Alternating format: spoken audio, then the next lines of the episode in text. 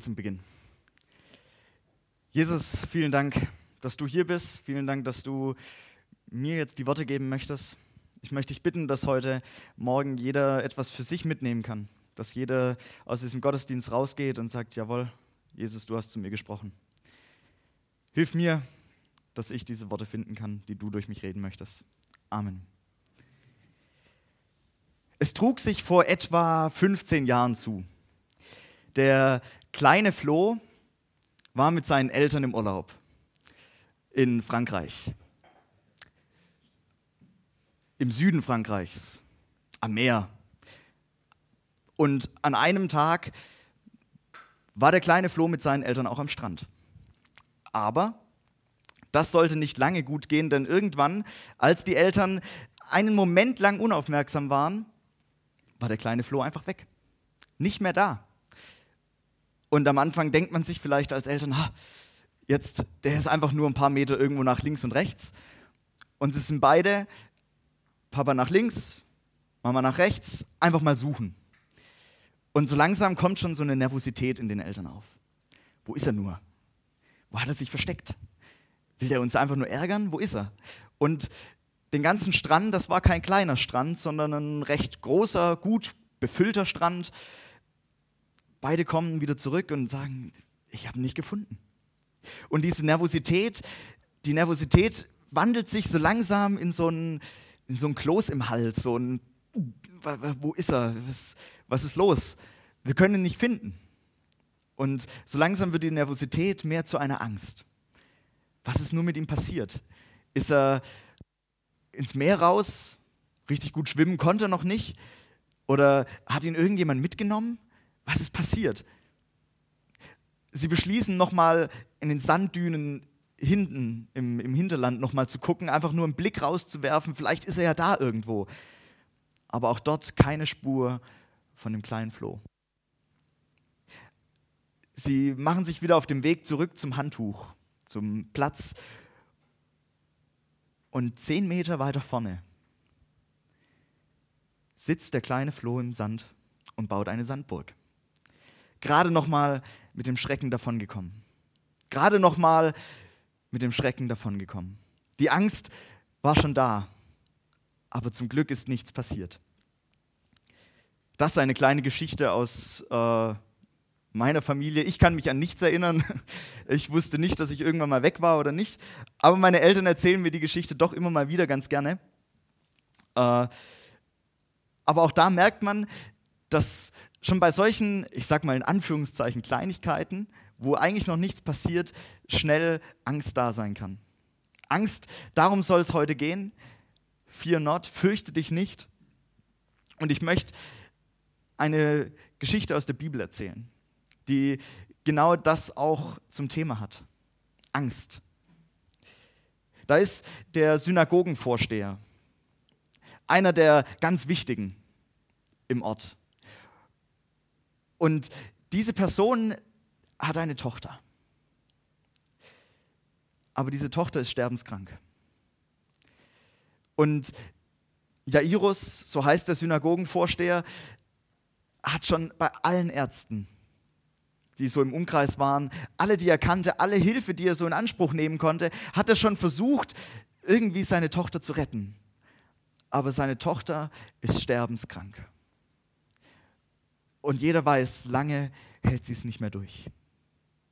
Und Jairus, Jairus weiß das und er hat Angst.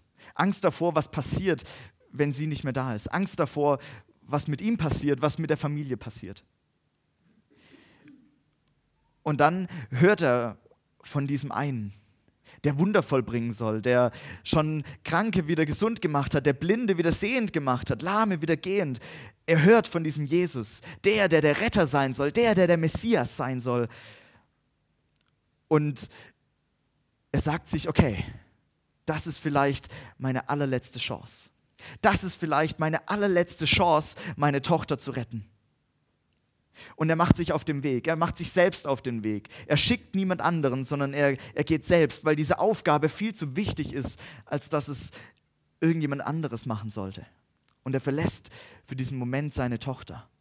in diesen letzten Zügen, wo er weiß, vielleicht stirbt sie währenddessen, macht er sich doch auf den Weg, um seine Tochter vielleicht zu retten. Und er sucht diesen Jesus und der ist gar nicht weit weg. Er hält sich sogar in der gleichen Stadt auf. Und er geht dorthin und er sieht schon eine große Menschenmenge. Viele Leute, die sich um eine Person scharen. Und er weiß, da muss ich hin, da, da wird er sein. Und er geht hin und, und er wirft sich auf den Boden und, und fleht Jesus an. Jesus, hilf mir, bitte, meine Tochter. Meine Tochter liegt im Sterben. Du musst mir helfen. Du bist die letzte Rettung, die ich noch habe. Bitte, Jesus, hilf mir. Hilf mir. Und Jesus entscheidet sich dazu, zu helfen, zu gehen und, und will, ihm, will ihm helfen in dieser, in dieser Not, in dieser Notsituation. Macht er sich auf den Weg, um, um Jairus zu helfen. Aber Jairus ist nicht der Einzige, ist nicht der Einzige, der in einer Notsituation ist, der Hilfe braucht. Da ist in dieser großen Menschenmenge ist eine Frau, die seit zwölf Jahren unter Blutfluss leidet zwölf Jahre lang, wo sie auch jeden Arzt, den sie nur auftreiben konnte, um Hilfe gebeten hat. Aber niemand, niemand konnte ihr helfen. Niemand konnte sie heilen. Und sie weiß ganz genau, solange sie, solange sie diese Krankheit hat, solange sie unter Blutfluss leidet, ist sie nicht in der Gesellschaft drin. Sie wird quasi ausgestoßen. Sie zählt als unrein. Sie darf gar nicht in der Gesellschaft drin sein. Und diese Frau denkt sich, okay, Jesus, von dem, von dem ich schon so viel gehört habe, der wird mir doch vielleicht helfen können. Aber sie hat Angst. Denn sie ist genauso jetzt auch in dieser, in dieser Gesellschaft drin und eigentlich dürfte sie hier gar nicht drin sein. Was ist, wenn sie hier schon wieder, schon wieder Ausgrenzung erfährt? Was ist, wenn sie von Jesus selbst gesagt bekommt, du bist unrein, du darfst hier gar nicht sein? Was ist, wenn sie schon wieder ausgestoßen wird? Was ist, wenn sie weiterleben muss, so wie sie momentan lebt? Sie hat Angst davor. Aber doch ist sie da. Und sie überlegt sich, was sie tut. Jairus und diese Frau, sie haben beide Angst. Sie haben beide Furcht. Nachdem ich nicht mehr im Studium bin, darf ich endlich mal wieder Wikipedia zitieren. Und Wikipedia sagt zur Furcht, dass die Furcht ein Gefühl einer Bedrohung ist. Die Reaktion der Psyche auf eine gegenwärtige oder eine vorausgehende Gefahr. Eine Reaktion der Psyche auf gegenwärtige oder vorausgehende Gefahr. Gefahr, Bedrohung. Das ist das, was bei uns Furcht auslöst, etwas, das von außen kommt. Auch die Bibel hat verschiedene Bilder für Furcht, für Angst. Die Bibel spricht davon, dass die Furcht eine Enge ist, etwas, was einem zuschnürt, ich bin jetzt nicht sonderlich klaustrophobisch, aber ich kenne das, wenn man irgendwie in einem Aufzug zum Beispiel drin ist und da sind ganz, ganz viele Leute drin, ist irgendwie ein beklemmendes Gefühl. Oder in so einer riesigen Menschenmasse auf irgendwelchen, weiß nicht, Konzerten oder Festivals oder sowas, wenn die riesigen Menschenmassen da sind und man steht da irgendwie so drin und kann sich nicht wirklich bewegen, weil es so eng ist. Es hat manchmal was Beklemmendes, etwas, wo man eingeschränkt ist. Und genauso ist die Furcht etwas, was uns einschränkt. Etwas, was uns nicht richtig bewegen lässt, was uns nicht richtig frei denken lässt, weil da was ist, was uns beengt. Die Bibel spricht auch davon, dass die Furcht wie eine Hitze ist, die uns wegschmilzt, die unser Herz wegschmilzt.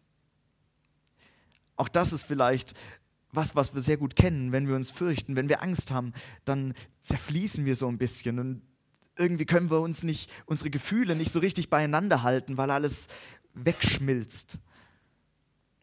Die Furcht als ein Feind, der einen überfällt. Nichts, was von innen rauskommt, sondern etwas, was von außen plötzlich kommt, wo wir gar nicht so richtig, richtig reagieren können, weil es von außen kommt. Und eine vierte Sache, von der die Bibel spricht, ist das Erschlaffen der Hände. Auch das ein Zeichen von Furcht. Erschlaffen der Hände, wenn der Körper erschlafft, wenn wir mutlos sind, wenn wir nicht mehr richtig reagieren können, weil wir nicht den Mut dazu finden, den Schritt zu tun, weil wir nicht mehr den Mut haben, den Schritt nach vorne zu gehen, weil wir nicht mehr den Mut haben, irgendetwas zu tun. Lieber einfach nur abwarten.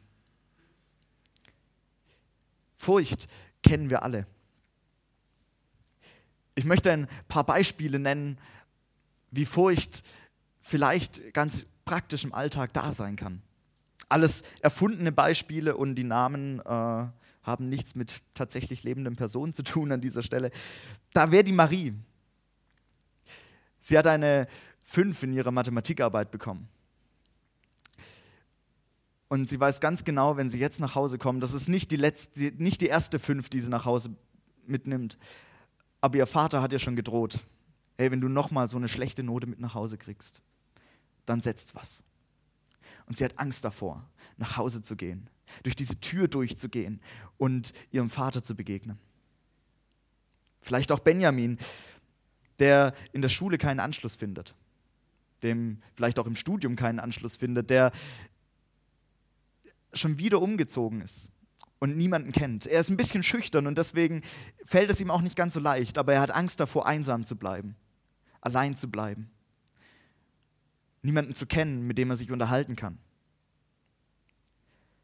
Oder Konstantin, der jetzt sein Studium beendet, aber noch keine Arbeitsstelle hat der nicht weiß, wie er sein Geld verdienen soll, der Angst hat vor der Arbeitslosigkeit und der nicht weiß, welche Perspektive er hat.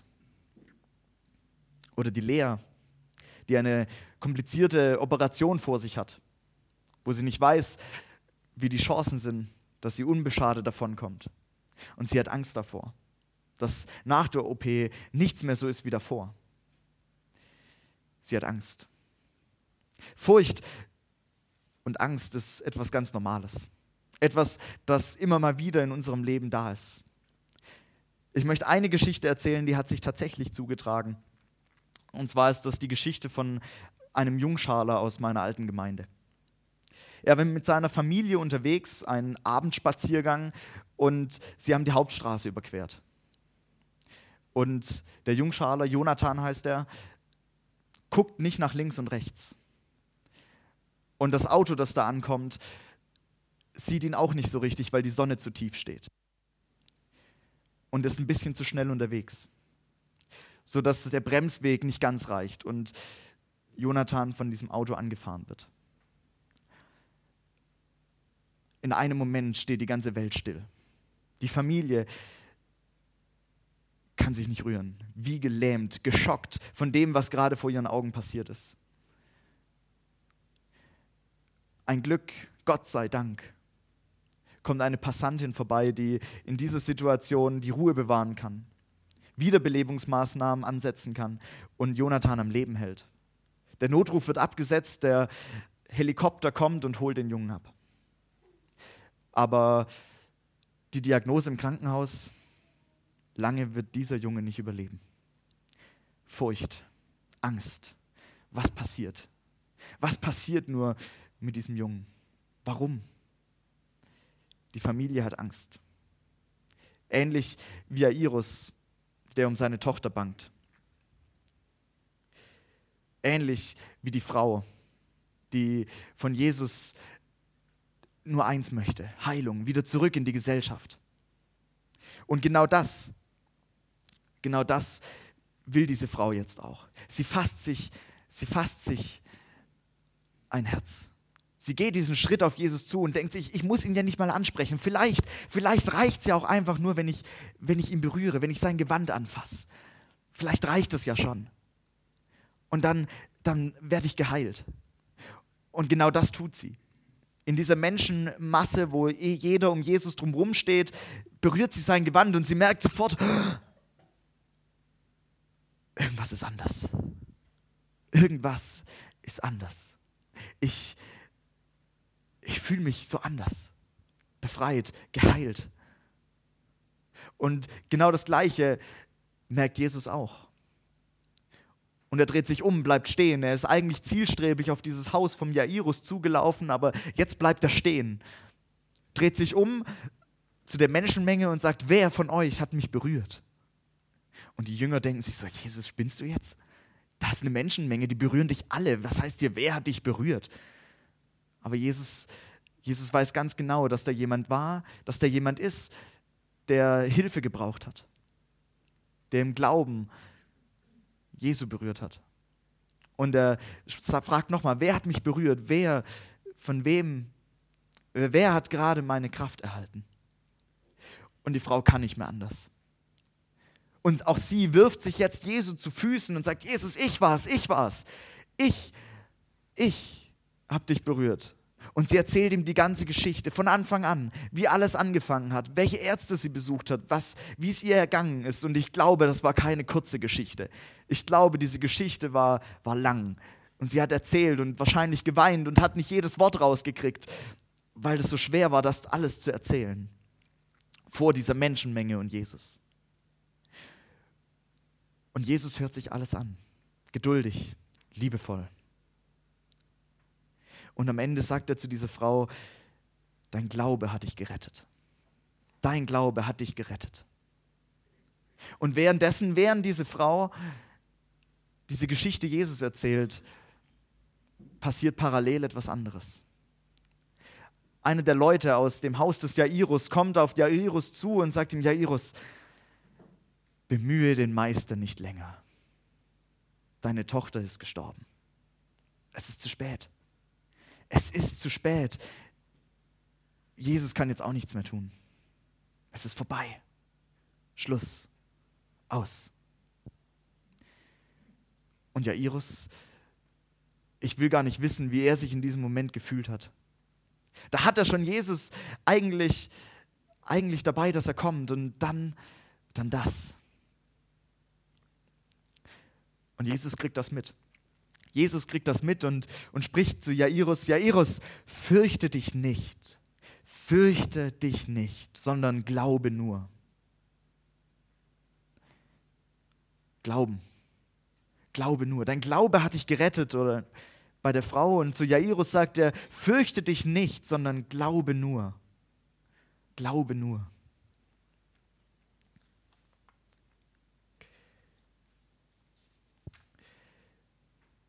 Jesus will dem Jairus seine Furcht nehmen, seine Angst nehmen.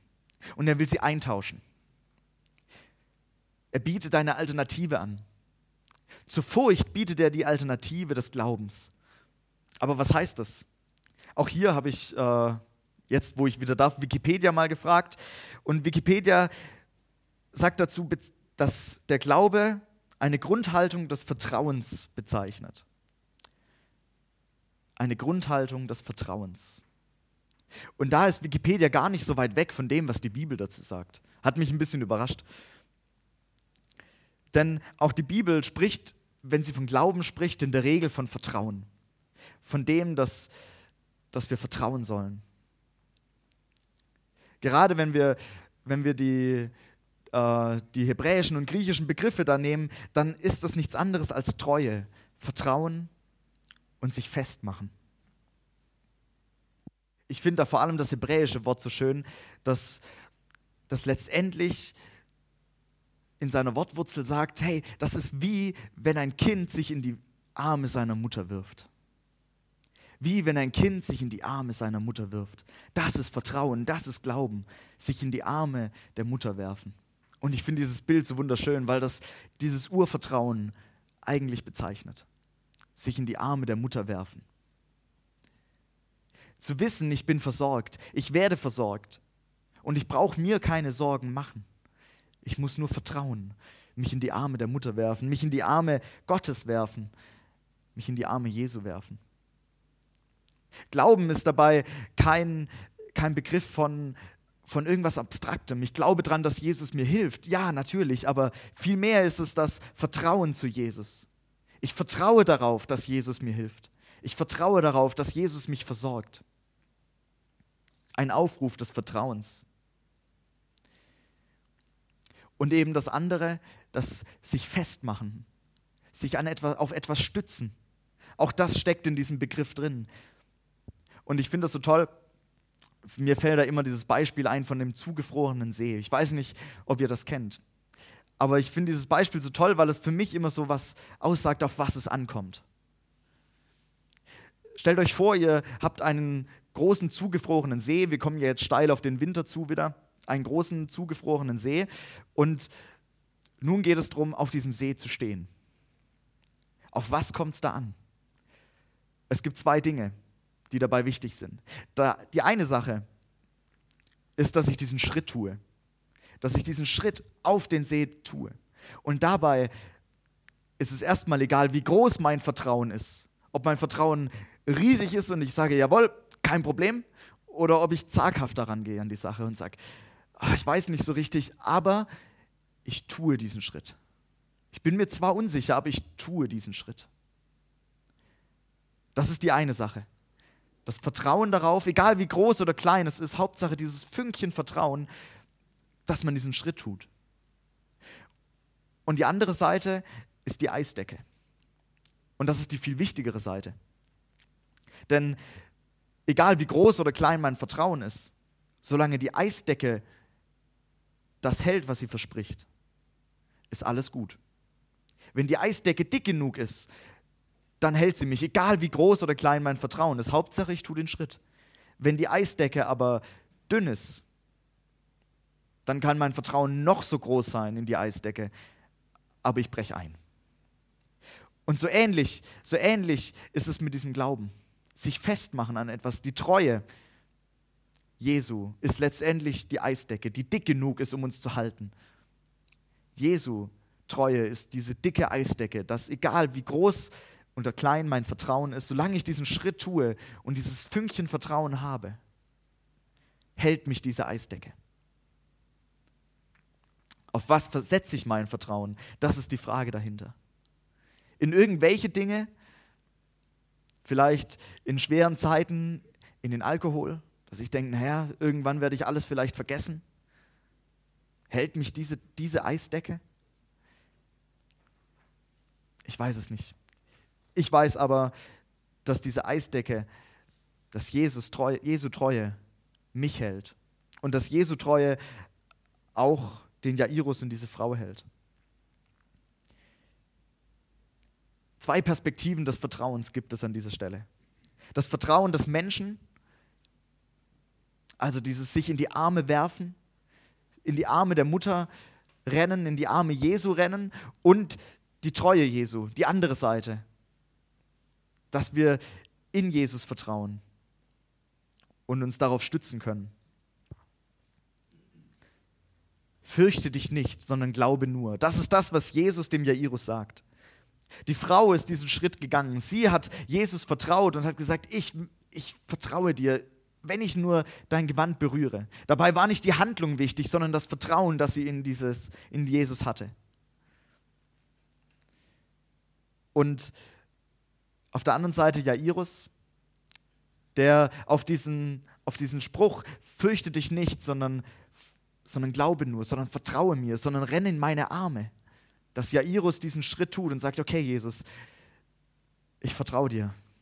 Und sie gehen zu dem Haus des Jairus, wo schon die Leute davor stehen und, und dann trauern, schon vielleicht im Trauergewand da sind und sagen, die, die Tochter ist tot. Und Jesus, der hineingeht und sagt,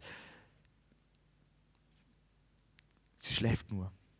Keine Angst, sie schläft nur. Die Leute lachen ihn schon aus, sie haben doch die Tochter schon gesehen. Aber er sagt, sie schläft nur. Und er geht rein mit ein paar wenigen aus der Familie, mit drei seiner Jünger und, und spricht zu dieser Tochter, steh auf, wach auf, steh auf. Steh auf und iss erst was. Und diese Tochter steht auf. Diese Tochter steht auf und lebt wieder. Dieses Vertrauen in Jesus kann Wunder wirken. Genauso habe ich es erlebt, haben wir es erlebt als Gemeinde mit Jonathan. Er liegt im Krankenhaus und die Ärzte diagnostizieren ihm, du wirst, er wird nicht länger leben. Noch ein paar Tage und dann wird er nicht mehr aufwachen. Und wir haben als Gemeinde gebetet. Wir haben gesagt, Jesus, wir wollen uns in deine Arme werfen. Wir wollen dir vertrauen. Tu etwas, tu etwas. Hilf uns, hilf dieser Familie, hilf Jonathan. Und die Ärzte nach ein paar Tagen sagen, es ist ein kleines Wunder, der, der Junge wird nicht sterben, seine Werte haben sich stabilisiert, aber er wird, er wird nicht mehr aus dem Koma aufwachen. Und wir haben weiter gebetet, weiter gefleht zu Gott, Jesus, hilf diesem Jungen. Und wieder ein paar Tage später, das nächste Wunder. Jonathan wacht auf, er schlägt die Augen auf. Und die Ärzte völlig verblüfft und sagen, das, das kann gar nicht passieren. Und doch ist es passiert. Und die nächste Diagnose, gut, er ist aufgewacht, aber er wird weder sprechen noch sich bewegen können. Er wird für immer einfach nur im Bett liegen. Wir haben weiter gebetet, weiter gefleht und wieder, wieder schenkt Gott Gnade. Und er lässt, er lässt Jonathan zumindest seine Arme bewegen, er kann wieder sprechen, er kann ganz wenig seine Füße bewegen. Heute sitzt er im Rollstuhl, aber wenn ich ihm in die Augen schaue, dann sehe ich, wie fröhlich er ist. Dann sehe ich, welche Freude er ausstrahlt, obwohl er, obwohl er nicht mehr das Leben führt, das er davor geführt hat ist trotzdem eine Freude in ihm. Und ich glaube, dass das das größte Geschenk Gottes ist, dass diese Freude in ihm drin ist. Er ist nicht komplett wieder geheilt von dem, was ihm passiert ist, aber er strahlt diese Freude aus. Und nicht immer, nicht immer tut Gott das, was wir vielleicht erwarten. Nicht immer schenkt Gott diese komplette Heilung. Nicht immer schenkt Gott, dass irgendwas passiert, dass die Situation sich an sich verbessert. Aber Gott schenkt, dass er da ist, dass er uns Trost schenkt, dass er für uns da ist, dass wenn wir in seine Arme laufen, wir versorgt werden bei all dem, was uns zustößt. Und dafür bin ich Gott so unendlich dankbar.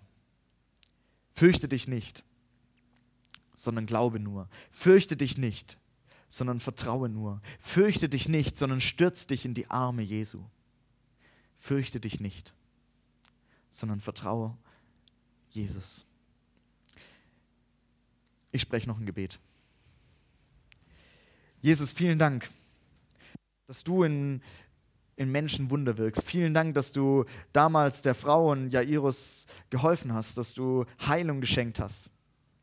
Vielen Dank, dass du der bist, der die Macht dazu hat. Vielen Dank, dass wir uns in deine Arme werfen können, voller Vertrauen, voller, voller Liebe. Jesus, vielen, vielen Dank dafür, dass du Gott bist, und wir wissen dürfen, dass du hältst, dass du und deine Eisdecke, dass die uns halten, wenn wir nur diesen Schritt des Vertrauens tun. Ich möchte dich bitten für die Situationen, in denen wir uns fürchten. Für jede Situation, wo äh, hier Menschen drin sitzen, die sich fürchten vor dem, was kommt, vor der Zukunft, vor Krankheit, vor anderen Dingen. Jesus, schenke uns dieses Vertrauen in dich. Schenk, dass wir uns in deine Arme werfen können, dass wir diesen Schritt tun und dass du uns dabei nicht alleine lässt. Vielen Dank dafür, dass du es versprochen hast und dass du mit uns mitgehst. Vielen Dank dafür, für diesen Tag und dass du uns begleitest. Amen.